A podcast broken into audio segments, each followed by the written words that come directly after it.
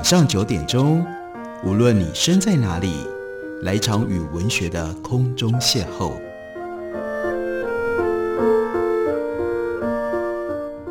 杨照谈书，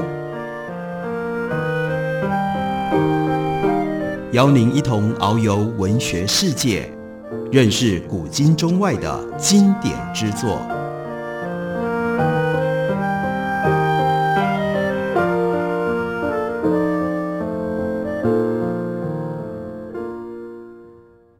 各位听众朋友，大家好，非常欢迎收听杨照谈书。本节目以台北广播电台 FM 九三点一，每个星期一到星期五晚上九点为大家播出。我是杨照，在今天的节目当中，要为大家介绍的，这是心灵工坊的新书，从英文翻译过来的。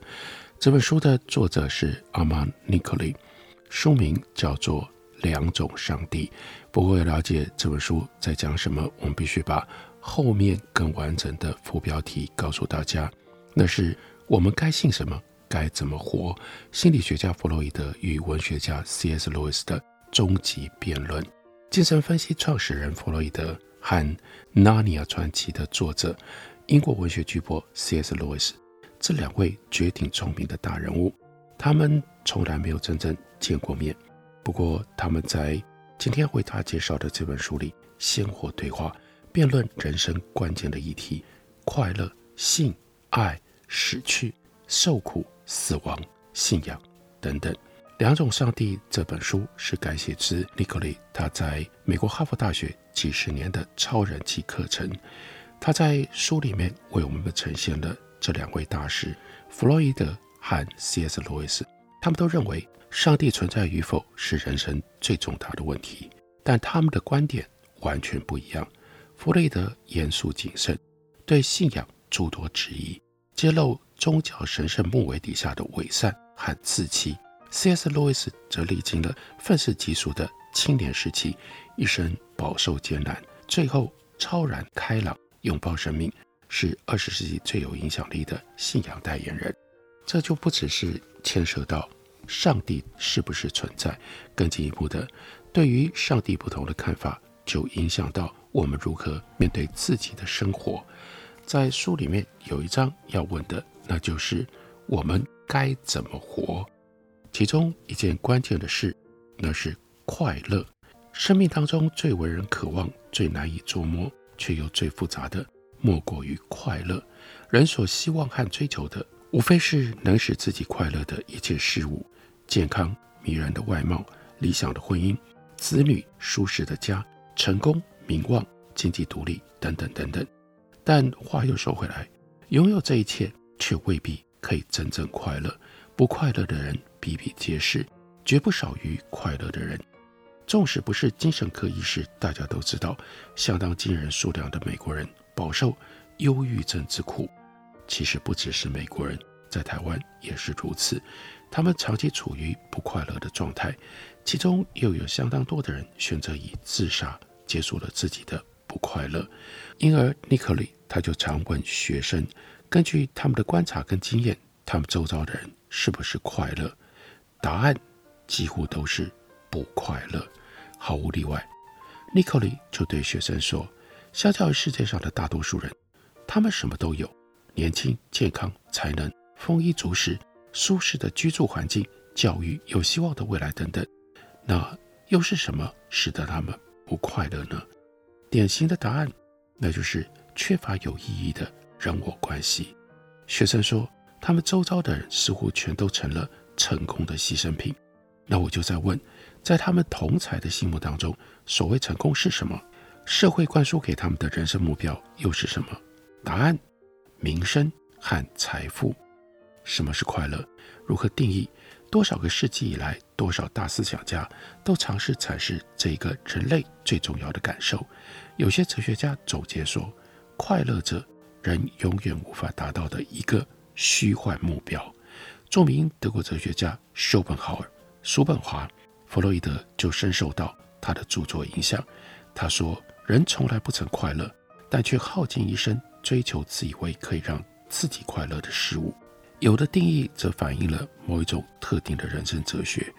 另外一个同样也影响过弗洛伊德的哲学家是尼采。尼采问：“什么是快乐？”他给的答案是力量增强、击退抗阻的感觉。弗洛伊德和 C.S. 路易斯对感受和情绪的描述都非常的精确。尽管如此，两个人给快乐所下的定义却南辕北辙。乍看之下就觉得很怪，就算两个人的世界观不同，各自分头追寻快乐，怎么会连给这种心情下个定义都如此不一样呢？然而，更进一步考察，弗洛伊德他的观点基本建立在唯物论上，而 C.S. 路易斯的定义则反映了他的精神生活。两者对比，耐人寻味。如果我们现在去翻现代字典，快乐的概念同样不清不楚。常见的定义是，快乐是一种心理状态，取决于外在情况，是可喜美好的情况。另外一种定义，快乐是一种心情感受，正面情绪，也就是人在满足或愉快时候表现的心情。或者另外一种描述定义是暂时或持久的愉悦状态。快乐的同义词包括了高兴、愉悦、开心、欢喜、欢欣等等。至于快乐的反面，字典上说的是悲伤，而悲伤如果持续一段长时间，就变成了忧郁症的基本症状，是当今文明最普遍的心理疾病。在广为人阅读并且引用的《文明及其缺憾》，这就是伯雷德重要的作品。伯雷德写着：从人的行为就可以看出一个人的人生目的和意向为何，答案几乎无可怀疑，追求快乐而已。得到快乐并长保快乐，又说，相较于快乐，不快乐来得容易得多。对此，无论同意与否，多数人都得承认：人生在世，匆匆数十载，快乐关乎人生的品质非常非常的大。此外，一如最近有关忧郁症的调查，我们也会同意，多数人的一生当中，不快乐总是免不了的。那么，弗洛伊德也好。C.S. 路易斯也好，谁的道理才能够让我们更了解快乐，人生也因此更多得一点快乐呢？弗洛伊德将快乐等同于享乐，特别是性的需求所得到的满足。他说，快乐是一个人类满足本能欲望的问题。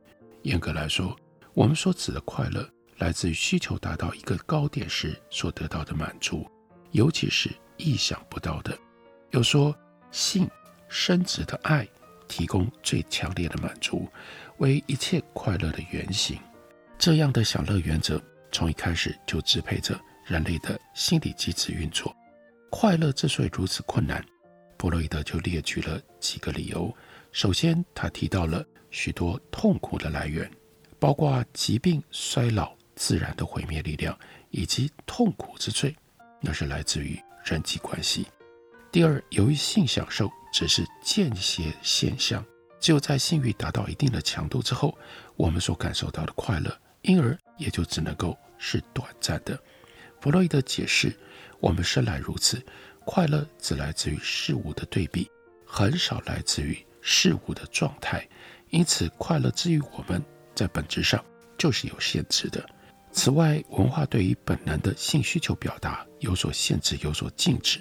更加局限了我们的享乐，因此也就限制了追求欢乐的能力。而当我们打破这些规范的时候，多数人虽然不是所有的人，但是呢，大多数的人会感觉到有罪恶。如此一来，就更不快乐了。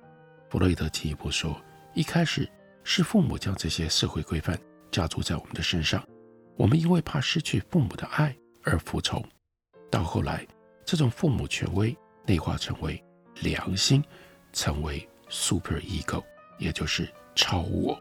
或许半开玩笑的吧。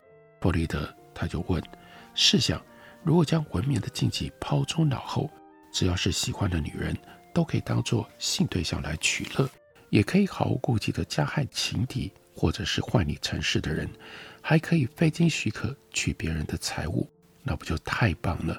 还有什么不能满足的？弗洛伊德明白，别人也和我同样的欲望，我会如何对待别人，别人也会毫不考虑的同样对待我。因此，这些限制一旦取消了，实际上也就只有一个人可以享有毫无限制的快乐，那就是大权独揽的独裁者。不过话又说回来，令人好奇，例如说希特勒或者是史达林这种独裁者，他们就觉得自己快乐吗？所以弗洛伊德同意，作为一个文明人，我们需要禁止来约束性跟攻击的本能，保护我们免于他人的侵犯。但也因为如此，我们就付出了代价，大幅削弱了我们快乐的享有。人类不快乐的原因，弗洛伊德以为还有另外一个，由于性爱给人带来无可比拟的欢愉，因此也为我们提供了寻求快乐的模式。人就倾向到爱的关系当中去寻求快乐，但弗洛伊德他就提出警告：当爱的关系成为一个人快乐的主要来源的时候，他也就将自身交给了外在世界的一个危险因素，也就是他所爱的对象，万一日后被对方抛弃，又或者是对象不忠、对象死亡，都会使得自己陷入极大的痛苦。就如诗人所说的：“人有所爱。”最是脆弱，痛苦说来就来；人失所爱，最是无助，快乐烟消云散。这是弗洛伊德对快乐的看法。我们休息一会儿，等我回来继续聊。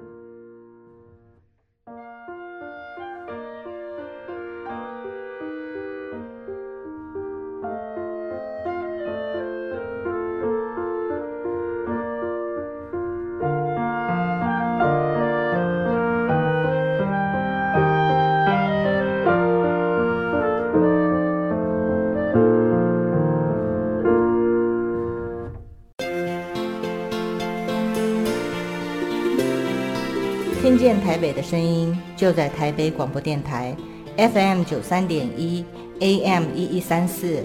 我是台照梅。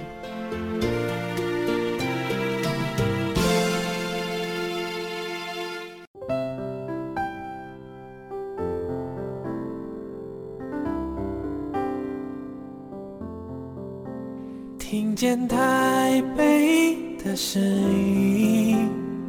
拥有颗热情的心，有爱与梦想的电台，台北广播 FM 九三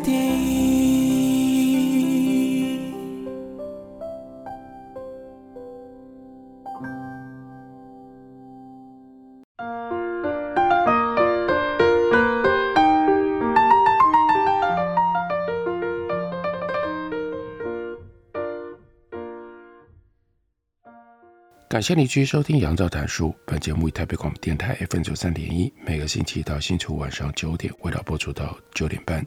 今天为大家介绍的，这是心灵工坊的新书 Nicole 他所写的《两种上帝》。最重要的是要让我们看到斯格蒙·弗洛伊德以及 C.S. Lewis 这两位在二十世纪大发光彩的作家、思想家、文学家、心理学家，他们对待上帝的不同态度，延伸，因为这样。对于我们该信什么、该怎么活，他们所提出来的不同的主张，在弗洛伊德的看法当中，为了要解除不安、愁苦跟焦虑，许多人诉诸精神领域，他大不以为然。在弗洛伊德看来，宗教信仰试图以幻想再造现实，从中得到某一种快乐，并且以此逃避痛苦。有这种幻想的人是不会承认的。然而，他又承认。世界观不只能够缓解不快乐，还能够影响感受快乐的程度，因为他自己的世界观做不到这点，他对此感觉到很羡慕。在《摩西与一神教》这本书里，弗洛伊德语带讽刺地说：“那些相信有超能力存在的人，还真让我们这种没有信仰的人羡慕。他们那套教义既全面、详尽又言之凿凿，相较之下，我们绞尽脑汁所提出来的见解。”选得既牵强、贫乏又零碎。弗洛伊德注意到，信徒都说他们打从心底知道自己该如何行事，该如何做人。圣灵将这样的一个理想深植人心，同时督促他们努力做到。弗洛伊德承认，他们能做到多少，对他们的心理状态大有影响。在谈到普世道德法则的时候，弗洛伊德说，他们心理生活。由自己的行为离理想到底有多远来决定。这么说吧，离理想越近，就觉得满心欢喜；离理想越远，就饱受苦恼折磨。但对这种观点，弗洛伊德仍然不屑一顾，嘲讽地说：“说来说去，三两下就搞定，而且还确立不摇。”又接着说：“这样一个至高的存有，如果透过生活经验和自然观察都还无法接受，那也就只好抱歉了。”他不免纳闷。这样一个广传四方、相信至高存有的信念，到底是从哪里得来这样的巨大力量，使得理性跟科学也为之失守？最后，我们只好说，快乐不快乐不在创世的计划当中。然而，另外一边，C.S. 路易斯他相信上帝创世的计划里确实包括了快乐，只不过计划出了一些差错。依照 C.S. 路易斯的看法。人的痛苦多数来自于其他人，大概占人类痛苦的四分之三。因此，我们有必要弄清楚，究竟是什么会让人类将痛苦加诸于别人。他的解释是：上帝造物都有自由意志，这就是说，人会走错路，人也会走正道。有些人以为人是自由的，但不会犯错。我不这样想，自由既可行善。也就可以作恶。正因为有自由意志，作恶才有可能。上帝所造的人越聪明，越有天分，所拥有爱的能力越大。作为宇宙正面力量，能力越大，但同样的，这个人如果叛逆，他作恶的能力，还有制造痛苦和不快乐的能力也就越大。我们原主的背叛，以及自由意志逾越了道德法则，要做自己的主人。为了要寻找自己的快乐而远离了上帝，于是 C.S. 路易斯就问：上帝为什么还要给人自由意志呢？上帝如果知道人会用这个自由为自己加添这么多的挫折，给别人带来这么多的愁苦，但还是给了我们自由，那究竟是为什么？因为尽管自由意志有可能造恶，但也只有自由意志可以成就爱、善。或者值得享有的喜乐。如果没有自由意志，人就成了机器人。上帝喜欢跟人，而不是跟机器打交道。C.S. 路易斯强调，上帝为他的高等生物所设计的快乐是自由而且主动的，和上帝以及他人合为一体，融入无边的爱与喜乐。相较之下，男女之间狂热的爱恋就只是地上的奶和水。因此，非要自由不可。C.S. 路易斯强调，人生的首要目标，也就是人存在在世间的理由，那就是和造人的上帝能够发生关系、建立关系。